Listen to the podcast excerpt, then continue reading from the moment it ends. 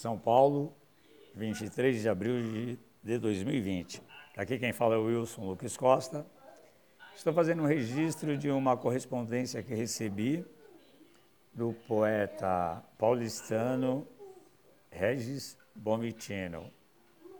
É, no final da noite, eu recebi via o Messenger é uma resposta sua a uns textos que eu encaminhei a ele e a várias pessoas, né?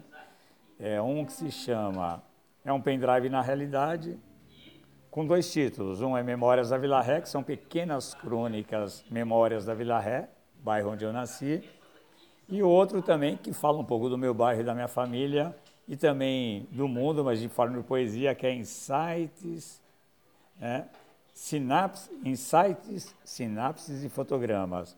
E a resposta dele foi a seguinte, é, resumindo, ele disse que eu crio um grande deslocamento na poesia, que ele gostou muito, e que se era possível publicar, ele falou, vou publicar o seu texto, posso?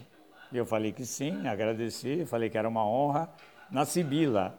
Então, está feito o registro, né? provavelmente meu texto será publicado na revista Sibila, que é, é uma revista, parece-me que hoje online, mas que tem uma grande reputação dentro da poesia brasileira. E internacional também, porque são muitos autores da América Latina, da China, da Índia é, e dos Estados Unidos, sobretudo com um amigo dele, que é um grande poeta, é, que edita também em Nova York. Então, para mim, né, é, um, é um grande prazer e uma grande felicidade. Então, registrando o meu texto, eu não sei qual será, mas algum texto sairá na Sibila, pelo menos eu espero. Caso contrário, já só essa referência já é de grande importância para a minha obra. Um abraço a todos, tenham uma bela uma bela tarde. Estamos aqui numa situação terrível, né, de coronavírus, né?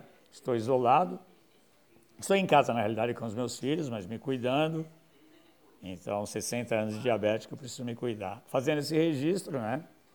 Então, para mim é muito interessante. Mais um, uma referência, além das que eu já tive, poucas, mas bem singulares, como, é, assim, é, elogios ou referências positivas, como Antônio Cícero, Fernando Jorge, é, Olavo de Carvalho e tantos outros.